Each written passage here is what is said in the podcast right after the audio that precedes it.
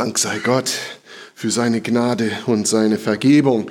Guten Morgen auch äh, von meiner Seite, für die, die mich nicht kennen. Mein Name ist Ben Graber, bin ähm, einer der Gemeindeleiter und äh, pastoraler Mitarbeiter hier in der Gemeinde. Äh, und ich habe heute das Privileg, ähm, mit euch in Gottes Wort zu schauen, es auszulegen ähm, und Gottes Wort zu verkündigen. Wir kommen heute zum Ende einer längeren Predigtserie, äh, beziehungsweise ähm, zum Ende des, der ersten Hälfte äh, einer sehr langen Predigtserie, mit der wir uns in diesen beiden Corona-Jahren äh, beschäftigt haben. Und ich werde nun das letzte Kapitel von dem ersten Buch Samuel vorlesen. Wer eine Bibel dabei hat, äh, lade ich ein, 1 Samuel 31 aufzuschlagen. 1 Samuel 31, lass uns Gottes Wort unsere Aufmerksamkeit schenken. Die Philister aber kämpften gegen Israel und die Männer von Israel flohen vor den Philistern und vom Schwert durchbohrte fielen auf dem Gebirge Gilboa. Und die Philister holten Saul und seine Söhne ein. Und sie erschlugen Jonathan, Abinadab und Malkishua, die Söhne Sauls. Und der Kampf tobte heftig gegen Saul, und die Bogenschützen erreichten ihn. Und er zitterte sehr vor den Schützen, da sagte Saul zu seinem Waffenträger, zieh dein Schwert und durchbohre mich damit, damit diese Unbeschnittenen nicht kommen und mich durchbohren und ihren Mutwillen mit mir treiben. Sein Waffenträger aber wollte nicht, denn er fürchtete sich sehr. Da nahm Saul das Schwert und stürzte sich hinein. Und als sein Waffenträger sah, dass Saul tot war, stürzte auch er sich in sein Schwert und starb mit ihm. So starben Saul und seine drei Söhne und sein Waffenträger, auch alle seine Männer zugleich an diesem Tag. Als aber die Männer von Israel, die jenseits der Ebene und jenseits des Jordans wohnten, sahen, dass die Männer von Israel geflohen und dass Saul und seine Söhne tot waren, da verließen sie die Städte und flohen. Und die Philister kamen und wohnten darin. Und es geschah am folgenden Tag, da kamen die Philister, um die Erschlagenen auszuplündern. Und sie fanden Saul und seine drei Söhne, wie sie gefallen auf dem Gebirge Gilboa lagen. Und sie hieben ihm den Kopf ab und nahmen ihm seine Waffen ab. Und sie sandten im Land der Philister umher, um die Freudenbotschaft in den Häusern ihrer Götzen und unter dem Volk zu verkünden. Und sie legten seine Waffen in das Haus der Astaroth, und seine Leiche nagelten sie an die Mauer von Betsche an. Als aber die Bewohner von Jabesh Gilead über ihn hörten und was die Philister Saul angetan hatten, machten sich alle tüchtigen Männer auf und gingen die ganze Nacht hindurch und nahmen die Leiche Sauls und die Leiche seiner Söhne von der Mauer von Betsche an herab. Und sie kamen nach Jabesch zurück und verbrannten sie dort. Und sie nahmen ihre Gebeine und begruben sie unter der Tamariske in Jabesch und fasteten sieben Tage. Das Gras verdorrt und die Blume verwelkt, aber das Wort unseres Herrn besteht in alle Ewigkeit. Lass uns beten. Unser Vater, manchmal ist dein Wort hart.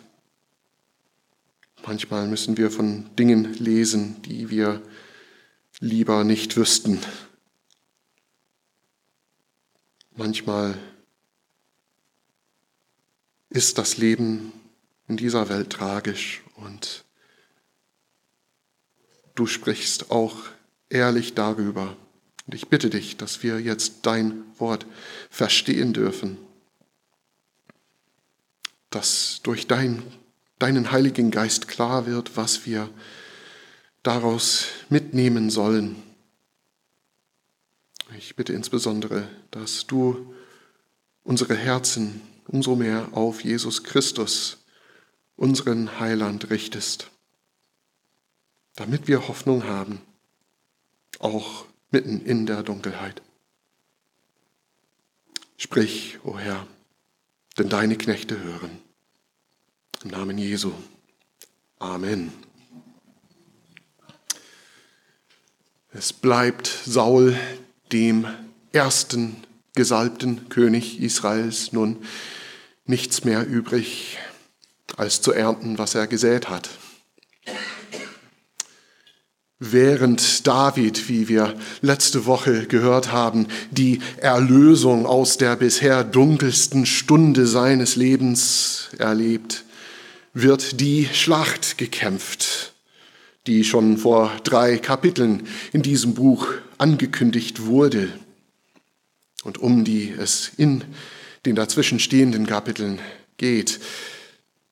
Und Gott steht treu zu dem Wort, das er durch den toten Samuel verkündet hat, durch das Medium von Endor.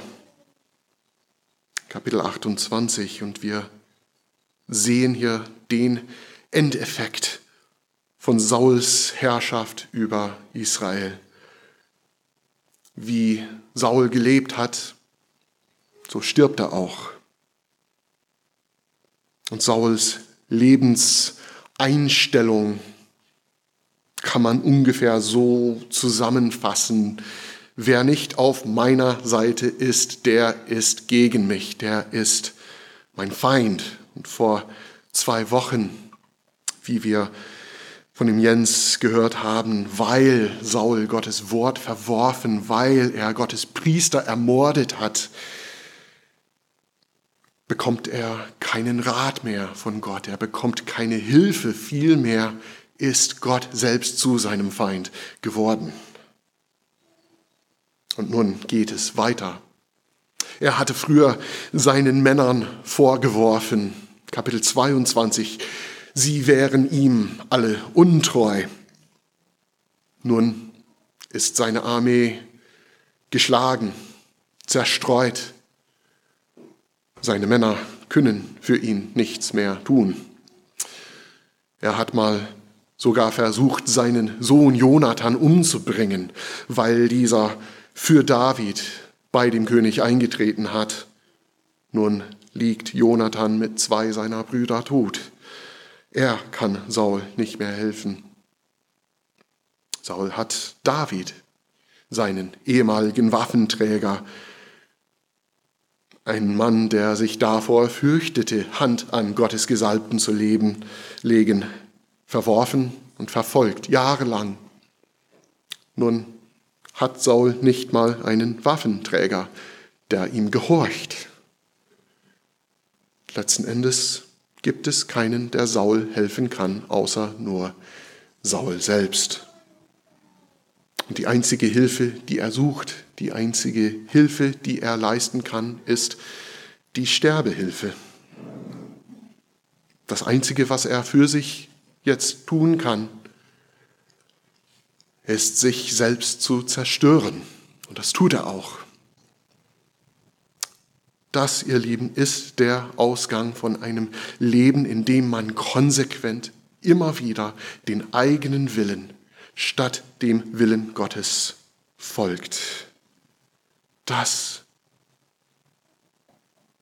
ist die volle Entwicklung der Sünde in einem Menschen. Es gibt zwar Menschen um Saul herum in diesem Moment, äh, es gibt Augenzeugen von seinem Tod, deshalb wissen wir, wie er gestorben ist, aber im wahrsten Sinne des Wortes stirbt dieser Mann allein.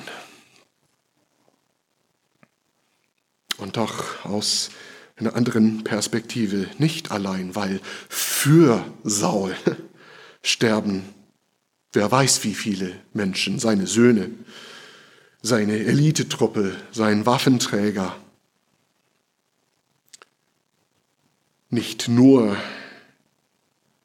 die vielen Kriegsmänner liegen, erstochen, tödlich verwundet, sondern das Land selbst wird durchbohrt durch diese Niederlage. Die Philister besetzen nun das Jezreeltal im Herzen Israels. Sie nehmen Städte von dem westlichen Grenzgebiet bis an den Fluss Jordan ein. Sie wohnen in ihnen. Galiläa, die nördlichen Stämme Israels sind jetzt abgeschnitten von den restlichen Stämmen. Es gibt keinen König mehr, es gibt keinen Thronfolger. Die Philister sind Sieger, nicht nur Saul, sondern ganz Israel, kann man sagen, liegt tot auf dem Gebirge Gilboa. So viel Unglück für so viele Menschen zieht Sauls persönlicher Untergang mit sich. Das hier ist nicht das Ende eines biblischen Buches, nicht wirklich. Das eine Buch Samuel wurde irgendwann in seiner Geschichte in zwei geteilt, äh, vor allem weil damals die Schriftrollen nicht lange genug waren, um den ganzen Inhalt äh, auf einer Schriftrolle geschrieben zu haben. Wir sind eigentlich hier in der Mitte, in der Mitte der Geschichte. Und man kennt das ein bisschen aus, aus der, der Popkultur. Ähm, die, die beliebtesten Buch- oder Filmtrilogien haben meistens in Teil 2 ihre, ihren Tiefpunkt erreicht. Die dunkelste Stunde, man, man denke an Star Wars, das Imperium schlägt zurück, ja? An Herr der Ringe und die zwei Türme, wo die Gefahr für die Guten am größten ist und die Pläne der Helden scheinbar alle gescheitert sind und es vielleicht alles noch schlimmer als am Anfang geworden ist. So ist es auch hier und wir wissen, dass die Geschichte weitergehen muss. Wir wissen, dass David noch lebt, dass David Rettung von Gott gerade erlebt hat. Gleichzeitig mit dieser Geschichte erlebt David das. Und er wird König. Wir wissen das auch. Gott hält fest zu seinem Wort. Und dennoch ist das tatsächlich ein Ende, das Ende der Geschichte von Samuel und von dem Aufstieg und Untergang des Saul, von der 1. Samuel handelt. Es ist das Ende sozusagen der Tragödie von König Saul.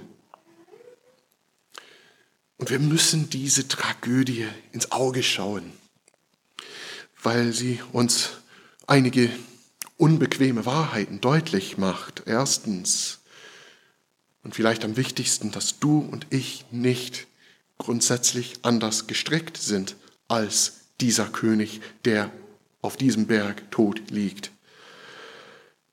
Es gibt zwar in der Bibel einige Menschen, von denen wir die Konsequenzen ihrer Sünden ziemlich anschaulich erzählt bekommen. Ja? Der Pharao im zweiten Buch Mose, Haman im Buch Esther, der klassische Bösewicht, ja? auch Goliath in diesem Buch, der seine gerechte Strafe erhält, weil er das Heer des lebendigen Gottes verhöhnt und es ist leicht, diese Menschen als, ja, irgendwelche Bösewichte von da draußen zu sehen. Wie ein Drache in einem Märchen. Sie kommen von irgendwoher und letzten Endes kriegen sie das, was sie verdienen. Selbstverständlich, aber Saul. Saul ist anders.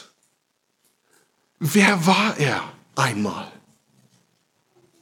Er ist ein Israelit. Wir wissen, wo er herkommt.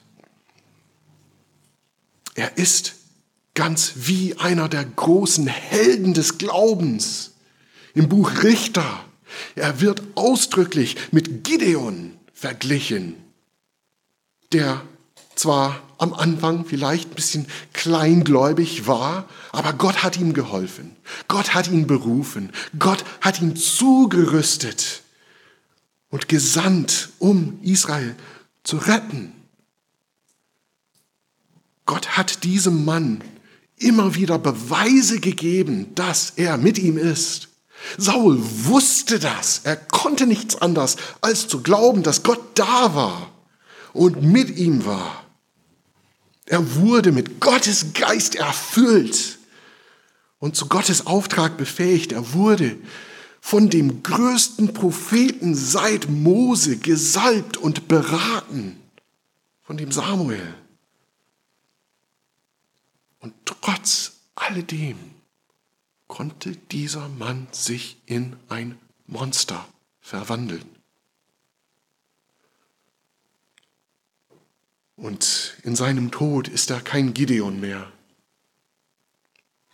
Er ist vielmehr wie Gideons Sohn Abimelech, der erste, der König Israels werden wollte, der falsche König, der zum Schluss dann seinen Waffenträger um den Gnadentod bat.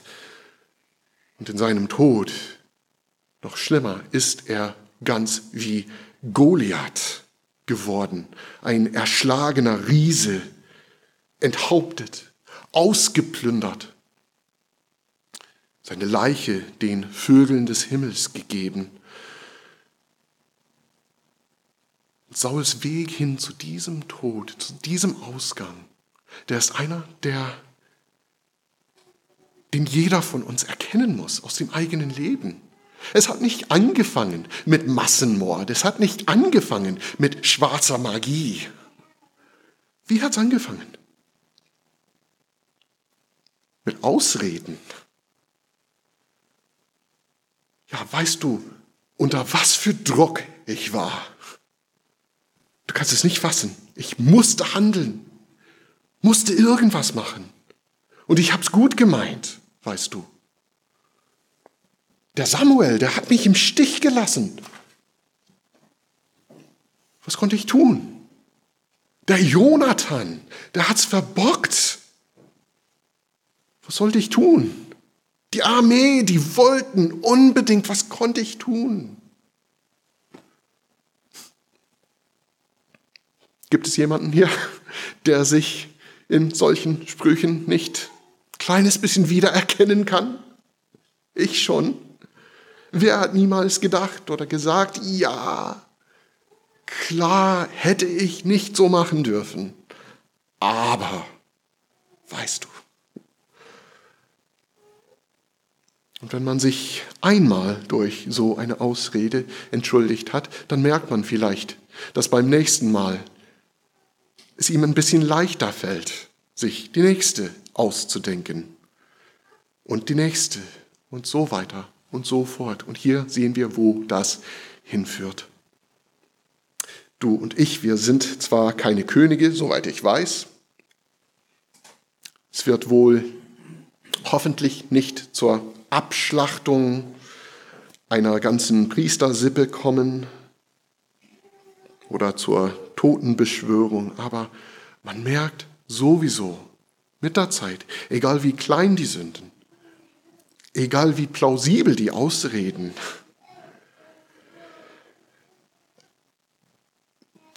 dass man diejenigen, die diese Ausreden nicht akzeptieren wollen, diejenigen, die einen herausfordern wollen, dass man diese Menschen zunehmend als Feinde sieht, wie es mit Saul passiert ist. Und langsam wird man bereit, sogar drastische Maßnahmen zu ergreifen, um die einige Einbildung zu beschützen, dass ich gerechtfertigt bin, dass ich das Richtige gemacht habe, dass es eigentlich nicht so schlimm war. Man bricht Beziehungen vielleicht ab. Man sucht Beziehungen zu Ja-Sagern am liebsten. Und alle, die keine Ja-Sager sein wollen, werden ausgelästert oder verleumdet. Man betäubt sich vielleicht mit Alkohol, Drogen, Unterhaltung, was auch immer. Und im Endeffekt, wenn diese Suche nach Selbstrechtfertigung seinen Verlauf genommen hat, und, und genau das ist es, was Saul immer gesucht hat, dann werde ich, wirst du genauso komplett zerstört wie dieser König auf diesem Berg im Norden von Israel. Nicht nur dich und mich als Einzelne, das muss man wissen, sondern auch andere Menschen werden dadurch kaputt gemacht. Ich schon habe schon von der von dem Abbruch von Beziehungen gesprochen. Saul wieder natürlich als Könige, er ist ein ziemlich extremer Fall. Seine Sünde kostet seine Söhne, seine Soldaten das Leben. Es kostet sein Volk die Einheit, die Unabhängigkeit. Aber fast jeder von uns hat Menschen in seinem Leben, für die er Verantwortung trägt, für die, über die er vielleicht Autorität ausübt, egal wie klein. Hast du Kinder? Hast du Geschwister, wenn du ein Kind bist? Oder ein großes Kind? Hast du einen Ehepartner? Hast du irgendwelche Mitarbeiter vielleicht?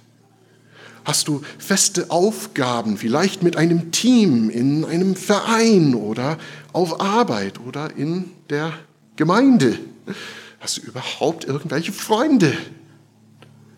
Dann gibt es diese Menschen und sie werden auch betroffen durch diesen Prozess.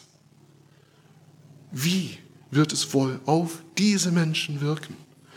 wenn du nicht mehr die Bereitschaft und langsam sogar nicht mehr die Fähigkeit hast, einzugestehen, du hast Fehler gemacht, du hast Sünden begangen,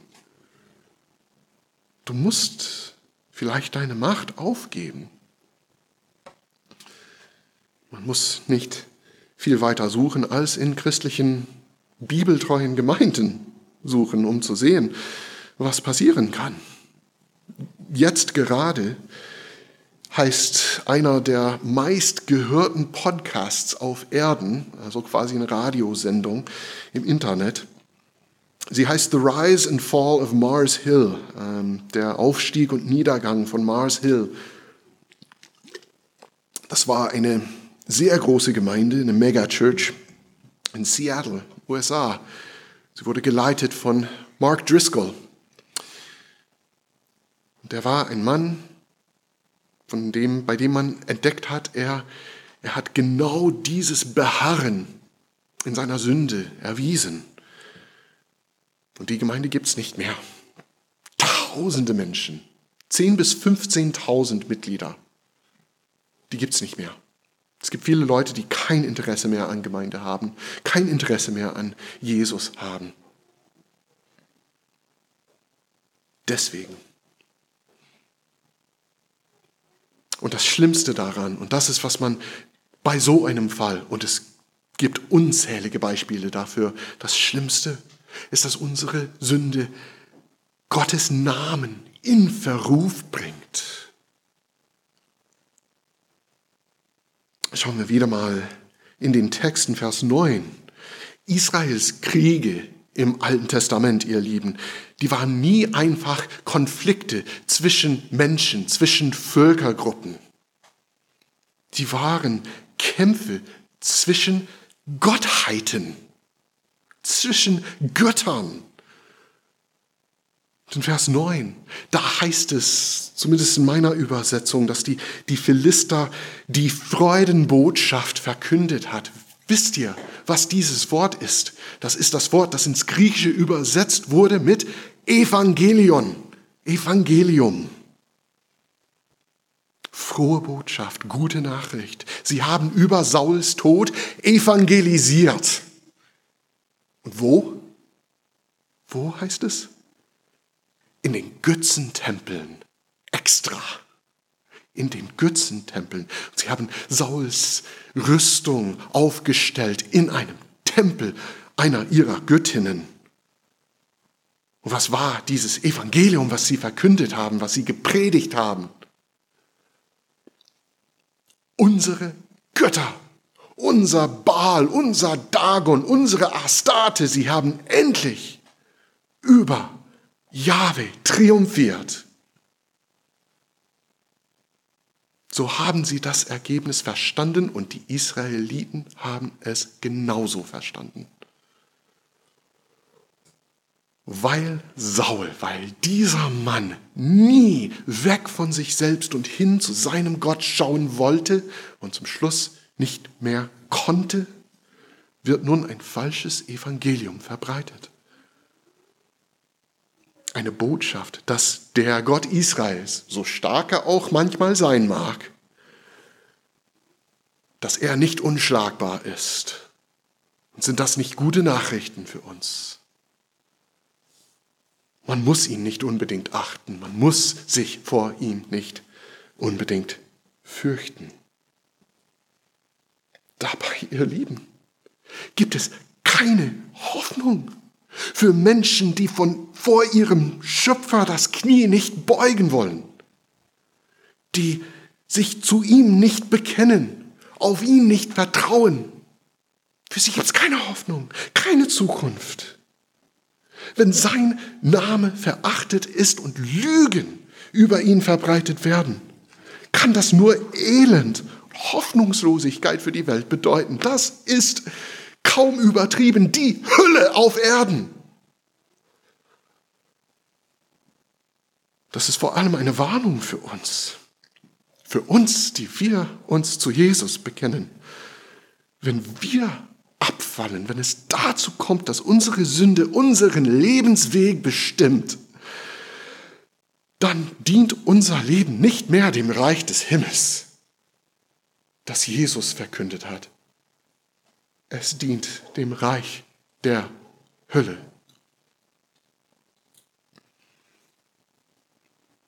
Geliebte, nehmt die Sünde nicht leicht.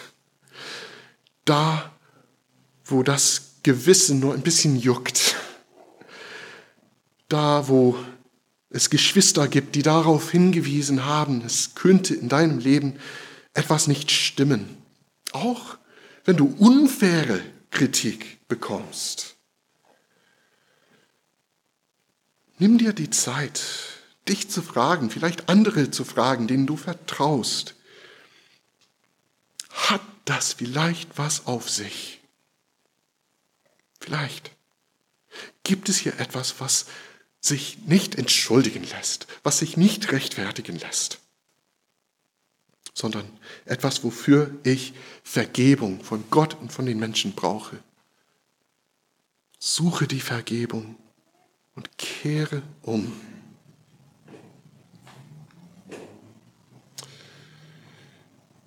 Natürlich geht es in unserem Leben nicht immer um uns. Das ist nicht die ganze Geschichte. Manchmal müssen wir auch damit umgehen, wie es im Leben der anderen manchmal tragisch ausgeht. Durch Tod, durch moralisches Versagen, Verrat, Abfall vom Glauben. Wo, was, was soll unsere Einstellung als sozusagen Hinterbliebene sein? Und hier in den letzten drei Versen unseres Textes ähm, können uns die Männer von Jabesh Gilead helfen. Dass es sie überhaupt gibt, ihr Lieben, zeigt, dass Sauls Leben nicht umsonst war. Sauls Leben war nicht umsonst, weil es diese Menschen gibt. Damals, vor vielen Jahren, wurde ihre Stadt Jabesh, das ist im heutigen Jordanien, östlich von Israel, sie wurde durch die Ammoniter, ein Nachbarvolk, bedroht und der damals neue König Saul war derjenige, der auf ihren Hilferuf gehört hat. Er war derjenige, der geantwortet hat und durch den einen großen Sieg vollbracht wurde. Sie wurde wurden gerettet. Damals war Saul dazu durch Gottes Geist dazu befähigt und er hat im Anschluss auch Gott seine Freudenbotschaft verkündigt. Er hat ganz ausdrücklich gesagt, heute hat der Herr Rettung gegeben in Israel. Er war ein Zeuge von Gottes Rettung. Und diese Leute haben das nicht vergessen. Sie haben das nicht vergessen. Sie bezeugen ihre Dankbarkeit das Gedenken an Saul, indem sie gar nicht zu übertreiben, ihr Leben aufs Spiel setzen, um wenigstens die, die Schande für Saul und sein Haus zu minimieren, soweit es geht. Sie holen die Leichen Sauls und seiner Söhne von der besetzten Stadt Betsche an. Sie verbrennen sie, um die, die Unreinheit der Verwesung zu beseitigen. Und sie begraben sie, so ehrenvoll wie es geht. Das ist der Punkt, ihr Lieben. Kein Leben von einem Menschen, der nach Gottes Bild geschaffen wurde, ist umsonst. Keins. Was Saul früher getan hat, was er gesagt hat, das war wirklich Gottes Rettung. Das war wirklich Gottes Freudenbotschaft. Auch für Menschen, die ihren Glauben verleugnet, ihr Leben und das Leben der anderen kaputt gemacht haben, können dürfen und sollen wir dankbar sein, wenn wir erkennen, wie Gott uns durch sie geholfen, gesegnet, geprägt hat. Das war nicht umsonst. Und die Schadenfreude, auch wenn sie es wirklich verdient haben, was sie getroffen hat, die Schadenfreude im christlichen Leben keinen Platz. Wir sollen uns auch nicht schämen, Zeugen davon zu sein, was durch Menschen passiert ist, welchen Segen in die Welt gebracht wurde durch Menschen, die alles verloren haben. Gott selbst sagt, dass er keinen Gefallen hat am Tod des Gottlosen im Buch Hesekiel. Wie viel weniger sollten wir, seine Diener, uns freuen, wenn die Leute das kriegen, was sie verdienen. Es geht letztens in dieser Geschichte nicht nur um den Tod eines gottlosen Menschen, aber, sondern auch um den Tod des Gerechten, das gehört auch dazu. Über Abinadab und Malkishua, die Söhne Sauls, die in dieser Schlacht sterben, sie werden in Vers 2 erwähnt, wir wissen so gut wie gar nichts. Aber Jonathan, Jonathan kennen wir. Wir wissen, dass dieser Mann, wenn es einen Menschen auf Erden gab, der so einen Tod nicht verdient hat, dann war es Jonathan. Und das ist vielleicht das Allertragischste an dieser tragischen Geschichte, dass auch er beim Untergang seines Vaters ums Leben kommen muss. Man fragt sich, ob er das eigentlich musste. Früher, Kapitel 23, haben wir gesehen, er war in der Lage, David in der Wüste zu finden. Warum ist er nicht einfach zu David und zu seiner Bande übergelaufen, mit seiner Familie? Wäre dann vielleicht verschont geblieben von Sauls Schicksal. Warum? Es ist ganz einfach und für Jonathan selbstverständlich. Er ist geblieben, weil er seinen Vater liebt. Er liebt seinen Vater bis ans Ende. Er will ihm helfen, er will ihn ehren, wie Gottes Gebot von ihm fordert. Er will ihm beistehen, auch wenn er weiß, dass Saul, sein Vater, mit seinem Königshaus keine Zukunft auf dem Thron Israels hat. Jonathan weiß, dass sein Platz neben seinem Vater ist. Und er ist auch dabei, auch für ihn selbstverständlich, weil er seinem Gott dienen will bis ans Ende. Jonathan hat eine Pflicht als Kronprinz, als Sohn des gesalbten Gottes, die Feinde Israels zu bekämpfen, solange er kann. Sein Volk, sein Land zu verteidigen. Jonathan erfüllt diese Pflicht. Jonathan weiß, dass sein Volk in den Händen des lebendigen Gottes sind. Und er weiß, dass Gott auch einen besseren König als sein Vater zum Thronfolger bestimmt hat. Und deswegen ist Jonathans Tat, Jonathans Treue, Jonathans Tod, das ist ein Zeichen der Hoffnung, der Hoffnung, die er hat, egal was mit ihm passiert. Ihr Lieben, Jonathans Tod scheint wirklich umsonst zu sein, vergeblich. Sein Leben, rückblickend, scheint dem Scheitern geweiht zu sein. Doch sein Tod ist ein guter Tod, auch wenn es fast das gleiche Tod ist wie der seines Vaters, weil wir hier in ihm den Tod unseres Herrn, unseres Königs Jesus Christus widerspiegelt sehen dürfen. So war Jesus. Er hat sein gottloses, unbußfertiges Volk bis ans Ende geliebt. Er hat die Schande ihrer wohlverdienten Strafe, Gottes Fluch, auf sich genommen. Jesus hat seinem Gott und Vater bis ans Ende gedient, gehorcht, seinen Willen getan.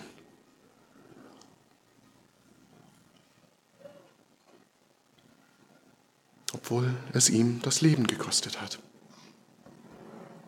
Jonathan musste im Glauben hoffen und im Glauben sterben.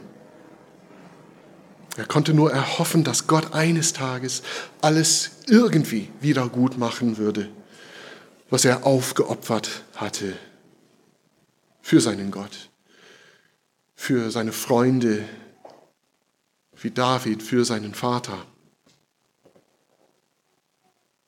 Wir dürfen wissen, was und wie Gott das machen wollte. Wir wissen, dass wir das durch die Auferstehung des Sohnes Gottes erleben dürfen. Deshalb haben wir, ihr Lieben, jeden Grund, uns wie Jonathan nicht zu scheuen, Gott bis ans Ende zu dienen.